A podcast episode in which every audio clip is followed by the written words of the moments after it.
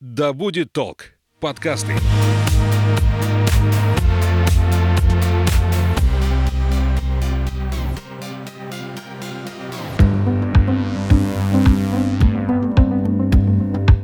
Всем привет! Это подкаст «Наука запросто». Я Маша Хоменко, журналист и аспирант-филолог. И сегодня у меня в гостях доцент кафедры восточных языков ОМГПУ ИОФ Татьяна Владимировна. Добрый день. Вы преподаете китайский язык. Как давно? Как вы вообще решили связать себя с ним? Как он пришел в вашу жизнь? Ой, как он пришел? Он пришел случайно совершенно, как и все, что бывает великое, оно приходит случайно. Настала эпоха, когда рушилась одна страна, зарождалась другая страна, зарождалась рождалась другая жизнь, другой формат. Э, соответственно, появились другие специальности, другие направления деятельности. И то, чем я занималась, у меня первое образование французский, немецкий языки, я учитель, там опыт большой. Но в какой-то прекрасный момент это отодвинулось на второй план, потому что сами потребности во французском, немецком языке и та мотивация, которая была в советское время, она стала практически нулевой. И вот этот период надо было как-то пережить. Я понимала, что так не может продолжаться, все это вырастет, все это возобновится обязательно. Но ждать-то нельзя.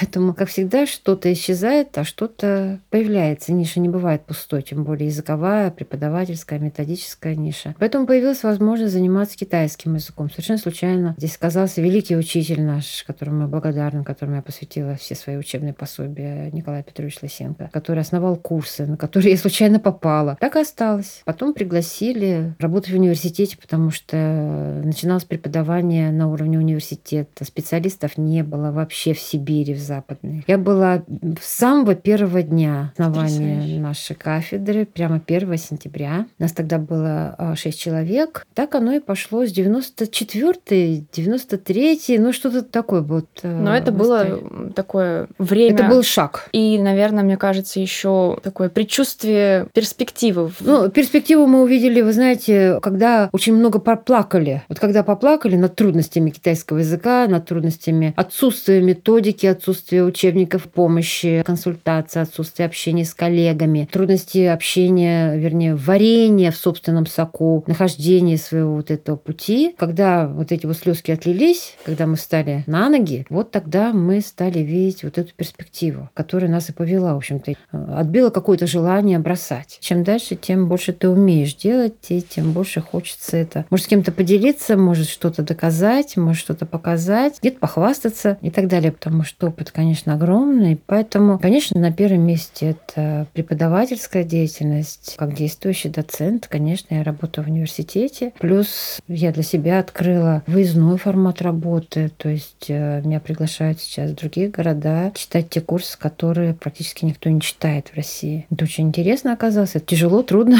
но когда-то я об этом мечтала, и вот не прошло и 30 лет мечты сбываются. Плюс онлайн-формат мы сейчас очень активно развиваем. Читаем лекции по китайскому языку, по иероглифике, по методике преподавания китайскому языку, ну, достаточно широкую всероссийскую, я бы сказала, международную аудиторию уже. Каждое воскресенье вот у нас эфиры достаточно большие. Скажите, а чем вас привлек китайский язык? Что в нем такого завораживающего, может быть, для вас открылось? Вы знаете, новое, если бы, наверное, у меня не было французского языка и немецкого языка, вот предварительно, мне было бы не с чем сравнить. Для меня бы это был, ну, точно так же, как я когда-то французский начинала учить, и немецкий, ну, язык и язык. А тут, когда появилась возможность сравнить, что это совершенно иное восприятие мира, другая логика построения всего, другая картина мира, она открывается. Ну, что-то неизведанное, вообще неизведанное. Это какая-то была совершенно новая дорога. Ну и плюс, действительно, когда прошло уже лет пять, когда мы увидели вот эту вот перспективу, которой не было ни с немецким, ни с французским языком, когда мы стали ездить в Китай, когда стали общаться с китайцами, когда только практически у нас была возможность иметь китайских преподавателей, напрямую общаться с китайцами, со студентами ездить. У студентов была прямая возможность работать в Китае. Здесь учились, э, открылся на филфаке факультет подготовки китайских студентов обучения русскому языку, поэтому, конечно же, было общение. Таких возможностей, конечно, с французским и с немецким не было. Культурный и, обмен. Конечно, и культурный обмен. Ну и конечно, возможности ездить в ту страну, которую вы изучаете. Конечно, была и в Германии, и во Франции была, но это капля в море. Одна поездка в жизни, в Германии тоже, в ГДР, это была одна единственная поездка в жизни, а Китай это уже и пальцев-то не хватит. Это совершенно другая жизнь, а, которая позволяла реализовывать себя не только как учитель, но как переводчик. Я реализовала полностью себя на всех уровнях, перевела всех, кто есть в Омске. На китайский. На китайский, с китайского. Ага. Французский мне, конечно, этого не давал. А немецкий второй язык, только профессия, все, не более того. Мгм. Поэтому возможности, конечно, не сравнить. А если вернуться к китайскому? Я как лингвист Мгм. понимаю, что французский и немецкий — это индоевропейские языки. У нас примерно схожая структура, схожие корни, и мы можем понимать и другие индоевропейские языки, потому что структура мышления примерно одинаковая. Как с китайским обстоит дело? Это совсем другой язык, это восточный, он и мелодический, и там же по-другому все. В чем его особенность? Сложность, трудность? Сложность, я не скажу, что он сложный. Ну, в общем-то, я еще и э, английский учила. Пройдя через четыре языка, я могу сказать, что все языки, вообще любая профессия, это сложно. Нужно сидеть и учить. Вот не будете сидеть и учить, не будете сидеть и писать, у вас не будет никакого языка. Ни французского, ни, ни английского, ничего не будет. Китайский, наверное, иероглификой. Потому Да, что в иероглифике отпугивает. заложено... Да, она отпугивает. Я всегда говорю, и мы сейчас вот ведем иероглифический большой проект у нас идет сейчас онлайн. Мы как раз показываем, что в китайском языке иероглифика это самое интересное. Самое сложное в китайском языке это не иероглифы. А что? Произношение, момент аудирования, тональный вот этот вот язык, амонимия бесконечная. Иногда, ой, о чем они там говорят? На французском это пройдет, на английском пройдет, на немецком тоже пройдет. А на китайском это не всегда проходит. Нужно сначала прислушаться, понять вот эту вот общую ситуацию, потому что это такой язык, на котором сразу ты, в общем-то, не поймешь, Я о помню. чем идет речь. Видео я видела как-то про китайский. Фраза, полностью состоящая из слов. Ну, там шишиши, да, вот это вот. Да, это... э, Ну, ее составили, как составили, так и посмеялись. Да, такое бывает, и можно ее составить, конечно, так никто не говорит. Но в целом, когда, в принципе, на язык всего 400 слогов, правильно, вот эти 400 возможностей выразить на вот этот вот богатейший язык, это значит, что через каждые 5-6 слов повторяется один и тот же слог. Поэтому человек, который к этому не готов, он, конечно же, будет, ой, а что там одни ма звучат, одни ши звучат. Вот это вот самая большая. Но это относится уже к профессиональным сложностям языка. Я просто хочу сказать, что говорят, как вы запоминаете эти иероглифы? Это же вообще это страшно. Нет, нет, нет, не иероглифы самое сложное в китайском языке. Это самое интересное. Я не скажу, что это легко, но там железная логика, если три с половиной тысячи лет эти иероглифы существуют, Значит, они Значит, систематичны. значит, э, это кому-то нужно, правильно? И значит, они будут жить всегда. А какой интерес сейчас проявляют люди, молодежь, вот студенты к китайскому языку? Много ли ребят идут на это направление? Да, да, да. Китайское наше отделение, оно никогда, в общем-то, не страдало отсутствием конкурса. Он всегда был высокий. Поэтому интерес э, большой. У нас всегда есть э, бюджетная группа, всегда есть коммерческие группы. Да еще ограничиваем мы коммерческие группы, потому что должен быть определенный уровень. Нельзя со 100 баллами да, поступить и проучиться на китайском отделении, если ты никогда не умел читать, писать, правильно, и вообще в школе никогда не делал домашних заданий, и вообще не мог учиться. Не каждому нужно это китайское образование, правильно? Потому что многие поступают, разочаровываются. Оказывается, учиться-то трудно. Вот это новость. как, да, вот эта вот новость, что, оказывается, надо прописывать иероглифы. Вот это вот новость, что в других языках-то, в других специальностях прописывать ничего не надо. А китаисты сидят и пишут иероглифы. Э, Это серьезная новость, которая подкашивающая. Но без этого нельзя. Поэтому, конечно же, и отчисление, к сожалению, очень большой процент отсева именно. Но это не по нашему университету, это по всей стране. Поступающих заканчивает около 50%. А много ли вообще у нас в России? Ну, сейчас много. Кем становятся те, кто оканчивают направление китайского языка? Куда Ну, они идут работать? Направлений сейчас очень много. У нас методическая, педагогическая специальность, мы выпускаем учителей. Есть переводческое отделение, есть э, регионоведение. По стране очень много международников, международных отношений, очень много регионоведов, очень много прикладного китайского языка, там, допустим, история китайский язык, медицина китайский язык. Многие, э, ну вот Три года пандемии, конечно, это притормозило. Половина где-то уезжала в Китай сразу. Работать, Сразу, жить? да, работать, учиться. Заканчивали магистратуру в Китае и уезжали, находили Китай, поглощал всех давал им работу. Пандемия немножко перестроила взгляды, как выяснилось, что можно жить без иностранцев, можно обеспечивать потребности, в общем-то, своими специалистами. Сейчас только-только Китай приоткрылся, так осторожненько, осторожненько туда они запустили первых иностранных студентов, и наши ребятишки поехали туда уже. Многие уезжают в другие города, Очень много у нас выпускников, которые работают в очень крупных центрах в Москве, в Питере. Многие защитились. За границей у нас много работы. Очень много ребят э, в Казахстане, в Италии, в Англии. Ну, в Омске тоже, в общем-то, э, очень много же в Омске центров, где преподается китайский язык. Кто там работает? Наши выпускники. Это хорошо, что они продолжают делать. Да, да, да. Какие курсы вы ведете? Вы сказали, что у вас несколько курсов, которые вы преподаете еще и за пределами Омска, в других Э, учебных За заведениях. пределами Омска я преподаю курс методики преподавания китайского языка в начальной школе потому что это не разработана совсем проблема. Онлайн мы ведем сейчас два курса. Это методика, опять же, но для взрослых и детей, и иероглифика. Мы ее даже назвали иероглифика «Справимся вместе», потому что, конечно же, иероглифика пугает. Методики преподавания иероглифики разработаны, адаптированы для иностранцев, систематизированной нет. Нет структуры, структурированного базового курса, который бы учил с нуля системно и именно иностранцев, чтобы иностранцы учили иностранцев. Потому что, А. да, как правило, учат китайцы иностранцев, но китайцы со своей колокольни, э, они считают, «Да ты иероглиф, ну сядь и напиши. Что сложного? Ну что сложного? Ну, что тебе тут сложного? Это как если бы э, русский учил немца китайскому. Да, То есть примерно такая так, система, да, где да, да. больше двух языков. Да. В университете я провела за эти годы все курсы, какие Возможно. Возможно, на факультетах иностранных языков. Ну и плюс еще спецкурсы были. Это деловой китайский бизнес китайский. Мой авторский курс был. Это деловая переписка. Это неологизмы китайского языка. Это китайский анекдот. Работа очень интересная спецкурс у меня был. Это литература древняя. Это анализ э, древней китайской поэзии. Потрясающая вещь. Вот. Каких сил стоит собрать вообще курс учебный в университете? Жизнь.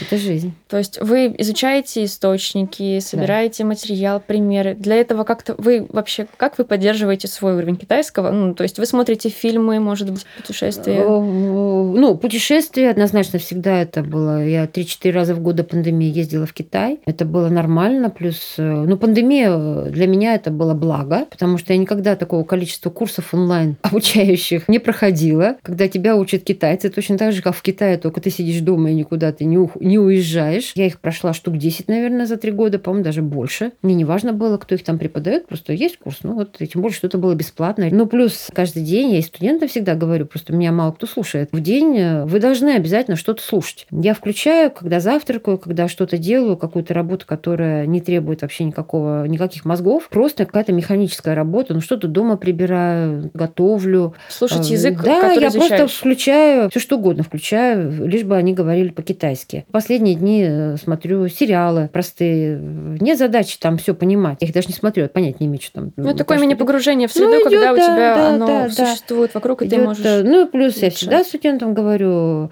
э, язычок надо развивать, поэтому три строчки наизусть вызубрить в день э, от вас ничего не убудет. Просто вызубрить, чтобы язычок крутился. Получается, что и вы же тоже всю жизнь продолжаете обучаться этому. И, Да. наверное, язык, он Не в своем исчерпаем, абсолютно, абсолютно. Нельзя останавливаться. Но э, я считаю, не только язык, это любая профессия. Это профессиональный уровень, и когда мы говорим о профессионализме, это нон-стоп всегда.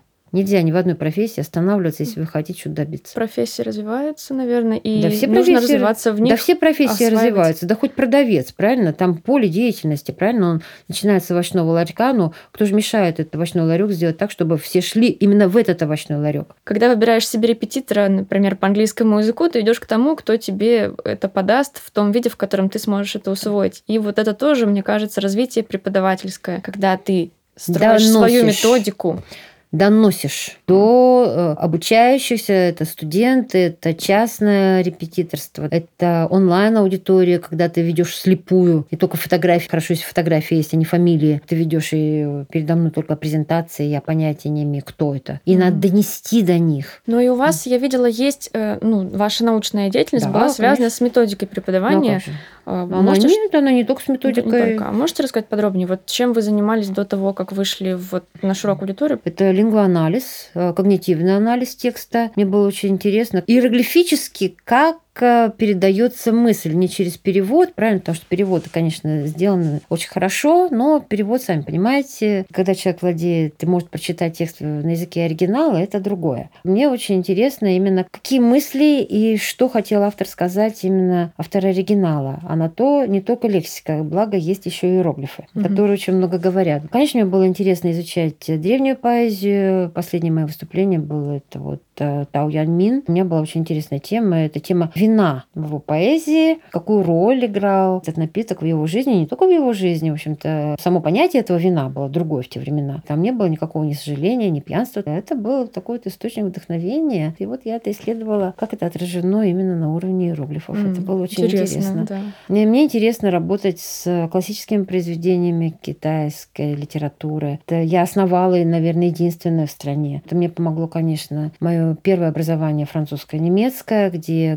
главным предметом всегда на иньязе высший уровень практики речи, и самые крутые преподаватели – это преподаватели аналитического чтения. Это интерпретация текста. То есть вы не просто читаете и пересказываете текст, а что автор сказал, как он выразил эту мысль, что хотел сказать, как создается этот образ, какие приемы используются, стилистические, редакционные приемы используются. То есть то же самое делается и на иньязе. Но на французском и на немецком, и на английском языках это протаренная дорога. Когда я вышла на китайский язык, в общем-то, у меня не было другого восприятия китайского языка, как э, аналитическое чтение. Если это иньяс, если это специалитет, а другого в те времена не было, значит, аналитическое чтение должно быть. Вопрос, как его сделать так, чтобы оно, в принципе, было, если его нет как такового.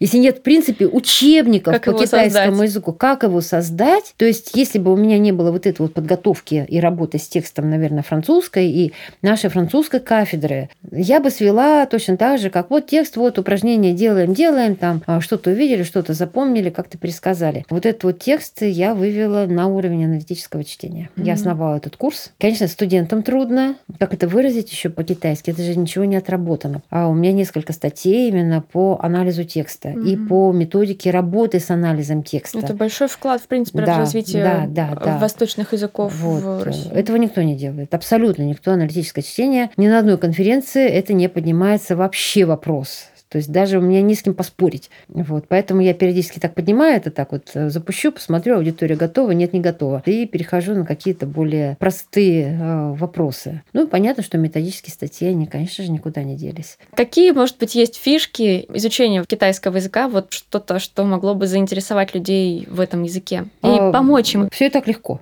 Вопрос э, желания, мотива, ну и элементарной старательности. Угу. Ничего сложного я могу вам точно сказать. Ничего. Те, кто учится, те, кто старательно, те, кто хочет, кто хочет, тот добьется. А самостоятельно можно изучать? Э, ну, да, как все языки, просто-напросто вопрос коррекции, чтобы вы себя слышали. Желательно все-таки на первых порах. Чтобы был да. кто-то, кто Чтобы может... был кто-то, кто будет корректировать, а потом может самостоятельно. Я самостоятельный путь проделала очень большой. Если вспоминать про корейскую культуру сейчас, которая у нас выходит на передний план, очень много поклонников, есть ли что-то по корейскому корейскому? Может быть, вы знаете? По-корейски развивается. В Омске, наверное, пока нет специалистов. Ну вот я сужу по колледжу, где я работаю в Москве. Там корейские кафедры есть и китайская кафедра. И в этом году корейских абитуриентов было на несколько человек больше, чем китайских. Первый год. Но специалистов Методика преподавания корейского языка – это, конечно же, вопрос, ну, это поле непаханное, потому что корейский язык, конечно, в России – это вот тот путь 90-х годов китайского языка в России. Когда мы начинали, когда не было ничего. Ближайшее было издано в 60-е, 70-е годы. О.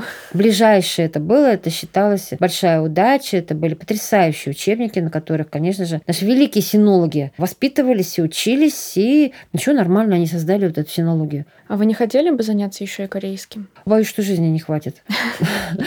Вот. Нет, не хотела бы. Э, я немножко почитала. В общем-то, это алфавитное письмо. Я занималась ивритом, занималась корейским. Немножечко совсем, так, на уровень ликбеза. Посмотрела, вы знаете, вот после китайского не пошло. Хочется не буквами заниматься, а тем, что вот знак есть, и в этом знаке, вы знаете, столько всего.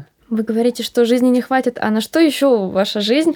Как? У меня... Нет, нет, не хочу сказать, что, что еще ее наполняет, кроме вот Я люблю шить, я люблю готовить, я люблю делать что-нибудь руками, я спортом занимаюсь. Каждый день у меня, ну сейчас вот велосипеда нет, я, к сожалению, отнесла в гараж, а тут тепло. Я уже покаталась на лыжах. У меня семья, театр я обожаю. Мы ездим в Новосибирск, в оперный театр на спектакле чем дальше, чем старше становишься, тем больше вкуса к жизни, тем жизнь становится интереснее. Есть сейчас молодые люди, которым нет 40 и говорят, все, моя жизнь ну, кончена. Мне жалко, не... да, мне жалко этих людей, ну, несчастные люди, ну, что у них жизнь кончена, у меня так жизнь впереди, поэтому я хочу сделать то, чем я буду наслаждаться в жизни. Я все-таки сделала очень много, чтобы эту жизнь приготовить, это наслаждение. Поэтому, ну, разбрасывать камни я их уже разбросала, наверное, их собирать надо.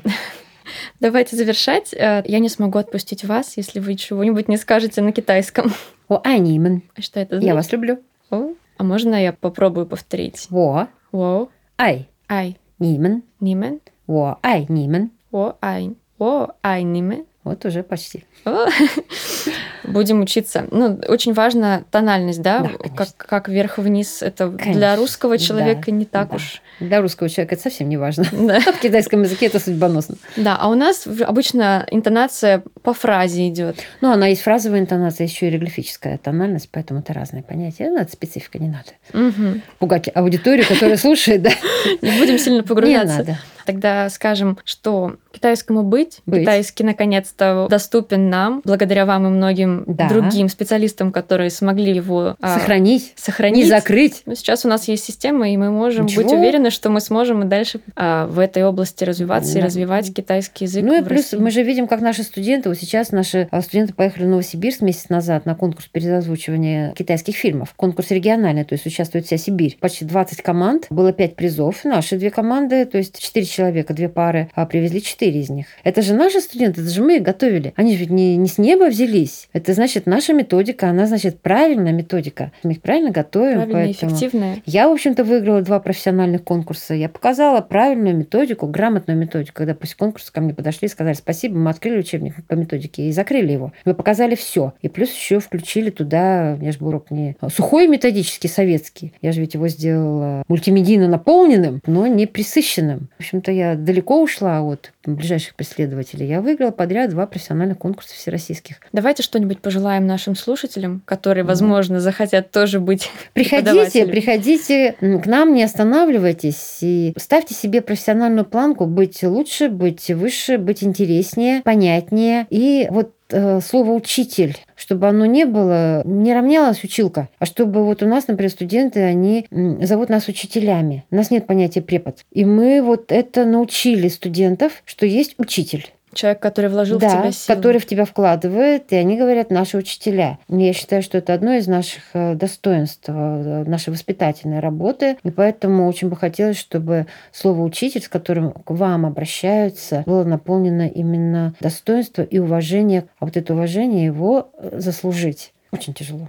Спасибо. На этой ноте мы завершим наш разговор. В студии была Татьяна Владимировна Иоффе, преподаватель китайского языка, доцент кафедры восточных языков Омского государственного педагогического университета. А я пожелаю слушателям стремиться открывать для себя новое и никогда не отчаиваться. Мир большой, жизнь длинная, все впереди. Просто нужно почувствовать вкус к этой жизни и быть смелыми. Да, я присоединяюсь. Всего Спасибо. доброго. Спасибо, всего доброго.